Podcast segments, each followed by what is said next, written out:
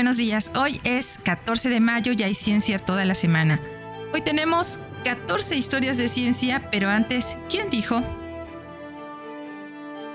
Los hechos falsos son muy perjudiciales para el progreso de la ciencia porque a menudo duran mucho tiempo, pero las opiniones falsas, si están respaldadas por alguna evidencia, hacen poco daño, ya que todos obtienen un saludable placer en probar su falsedad y cuando se hace esto se cierra un camino hacia el error y a menudo se abre al mismo tiempo el camino hacia la verdad.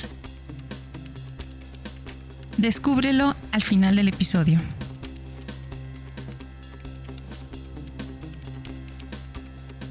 Historia de ciencia número 1. Vacunación.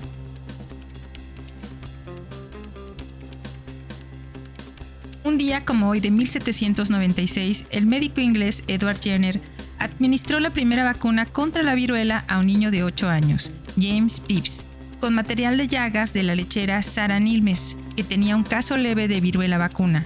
Una semana más tarde, el 1 de julio de 1796, probó la resistencia del niño a la viruela, inoculando a Phipps con el virus de la viruela. Afortunadamente, la inmunización había sido exitosa.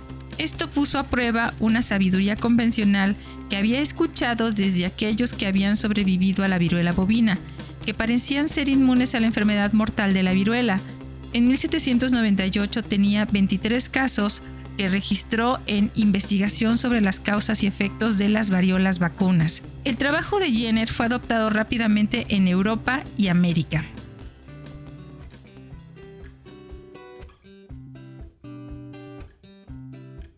Historia de ciencia número 2. Furfurina y benzolina. George Faunes nació el 14 de mayo de 1815, químico inglés que preparó furfurina y benzolina en 1845, los primeros ejemplos de sales alcalinas vegetales u orgánicas, como se las conocía entonces.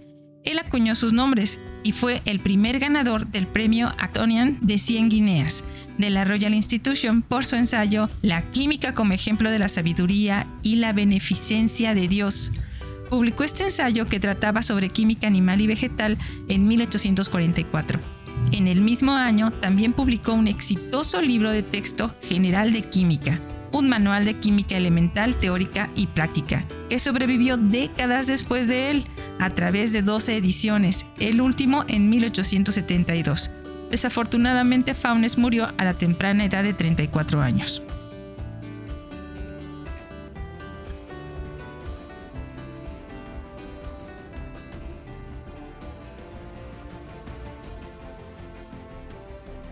Historia de ciencia número 3. El origen de las especies. Un día como hoy de 1856, Charles Darwin comenzó a escribir su libro, El origen de las especies, sentado en el estudio de su casa de campo en Down, Inglaterra. No te pierdas la próxima cucharadita de ciencia donde platicaremos un poco del viaje de Darwin que dio origen a esta gran obra. El próximo martes 17 de mayo por Cucharaditas de Ciencia en punto de las 9 de la noche.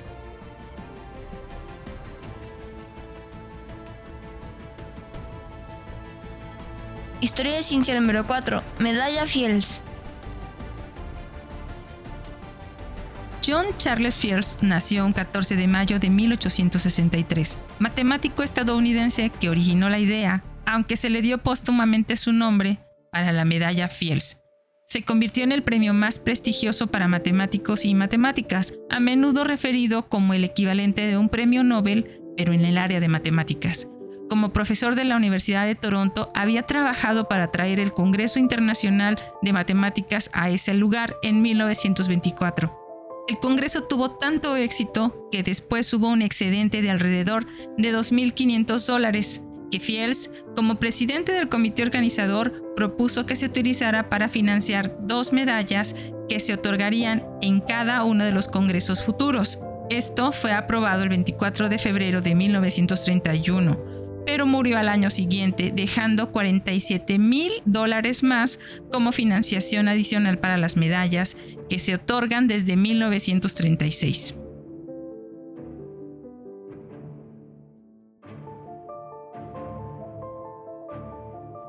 Historia de ciencia número 5. Padre de la cromatografía.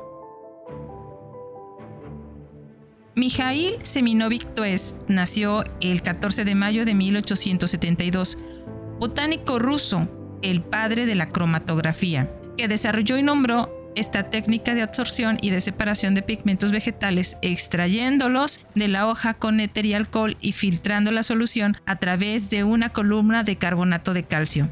Los componentes de la mezcla se movieron a diferentes velocidades, produciendo una serie de bandas. Mijail es conocido en particular por su estudio de las clorofilas y los carotenoides. Sin embargo, esta técnica permaneció prácticamente sin ser reconocida como una herramienta científica durante la vida de su creador. En la década de 1930 fue redescubierta y luego se extendió por todos los laboratorios del mundo. La cromatografía que inventó ahora se usa ampliamente para separar sustancias de mezclas.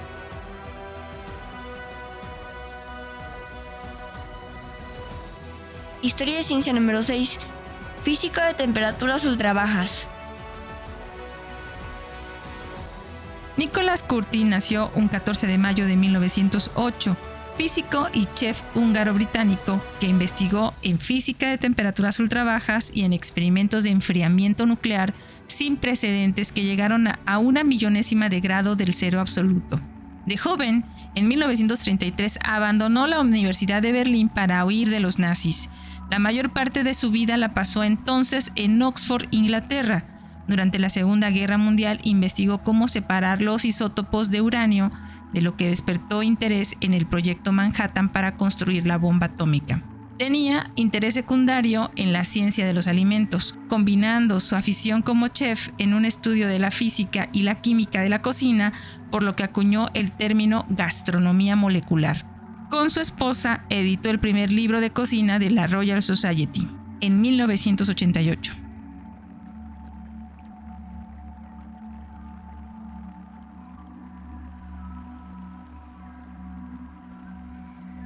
Historia de ciencia número 7. Transplantes. James Daniel Hardy nació el 14 de mayo de 1918, cirujano estadounidense que dirigió equipos que realizaron el primer trasplante de pulmón humano en 1963. También el primer trasplante de corazón de animal a humano en 1964 y un trasplante de doble pulmón que dejó el corazón en su lugar en 1987. Tres años antes de que Christian Bernard realizara con éxito el primer trasplante de corazón de persona a persona el 23 de enero de 1964. Body Rush, de 68 años, ingresó en el hospital. Ningún ser humano tenía un corazón disponible. Hardy decidió usar el corazón de un chimpancé llamado Vino. El corazón recién trasplantado latía solo, pero era demasiado pequeño para mantener la circulación independiente. Roche murió después de 90 minutos.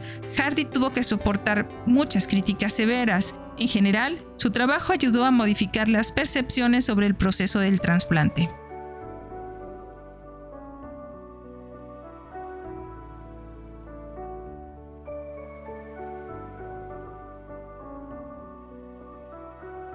Número 8. Mesones y variones.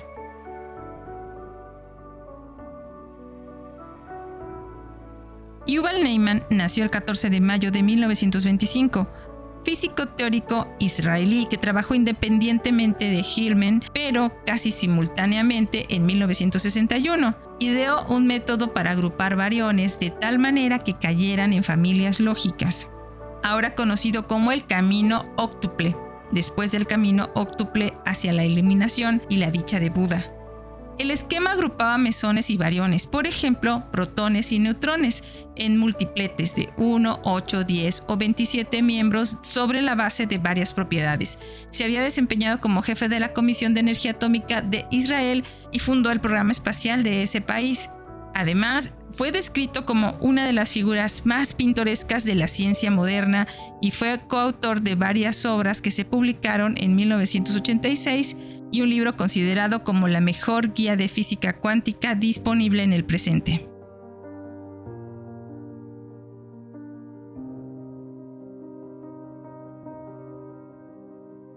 Historia de ciencia número 9. Skylab. Un día como hoy de 1973, Estados Unidos lanzó su Skylab One, su primera estación espacial tripulada. Durante los nueve meses siguientes, tres tripulaciones sucesivas de astronautas ocuparon el laboratorio en órbita. Esta fue la carga útil más grande lanzada al espacio.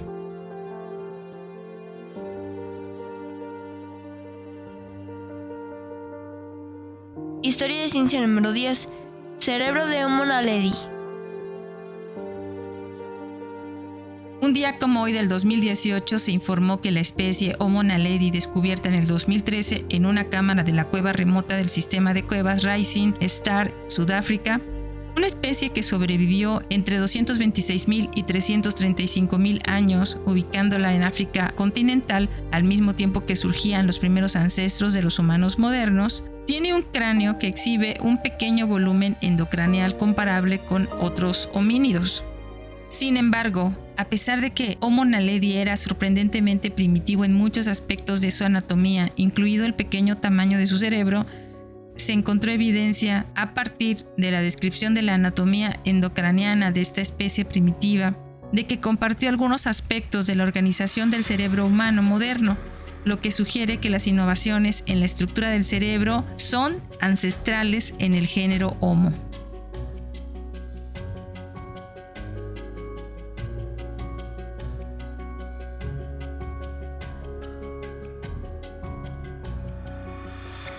Historia de ciencia número 11. Plocorococcus. Un día como hoy del 2019, se descubre que la contaminación plástica no daña solo a los peces, sino que también daña a las bacterias que nos ayudan a respirar. El 10% del oxígeno que respiramos proviene de un solo tipo de bacteria que habita en el océano. Ahora, las pruebas de laboratorio han demostrado que estas bacterias son susceptibles a la contaminación plástica, según un estudio publicado en Communication Biology.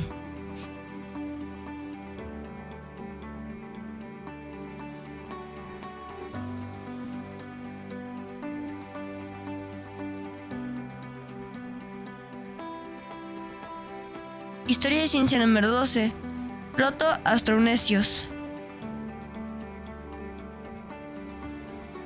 En el 2020, un estudio sobre la historia genética humana de los asiáticos orientales, utilizando ADN de 25 individuos de cerca de hace 9.500 a 4.200 años y un individuo de hace cerca de 300 años, indican un origen de los proto-austronesios en el sur de China, y que la migración y el flujo de genes jugaron un papel importante en la prehistoria de la costa de Asia durante la transición de la economía de cazadores-recolectores a la economía agrícola, con una expansión de la ascendencia del norte de Asia Oriental hacia el sur. Los asiáticos orientales contemporáneos del continente, tanto del norte como del sur, comparten una relación genética más cercana con los asiáticos orientales neolíticos del norte.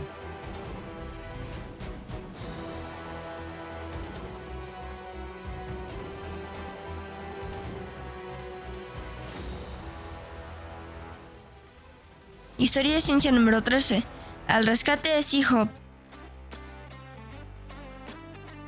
Un día como hoy del 2021, los especialistas en archivos inician una misión de rescate para asegurar el acceso duradero a la biblioteca pública de artículos científicos más grande de la humanidad, Sea-Hub, debido a los crecientes problemas legales del sitio, utilizando tecnologías web y BitTorrent.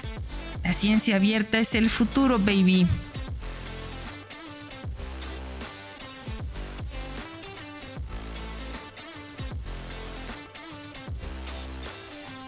Historia de ciencia número 14. La segunda nación con un rover en Marte.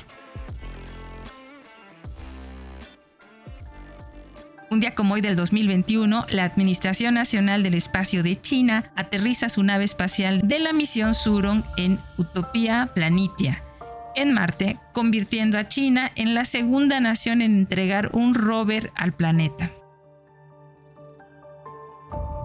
Esto es todo por hoy. Y fue nada menos que Charles Darwin en su libro El descenso del hombre de 1871 quien dijo, Los hechos falsos son muy perjudiciales para el progreso de la ciencia porque a menudo duran mucho tiempo, pero las opiniones falsas si están respaldadas por alguna evidencia hacen poco daño, ya que todos obtienen un saludable placer en probar su falsedad y cuando se hace esto se cierra un camino hacia el error y a menudo se abre al mismo tiempo el camino hacia la verdad.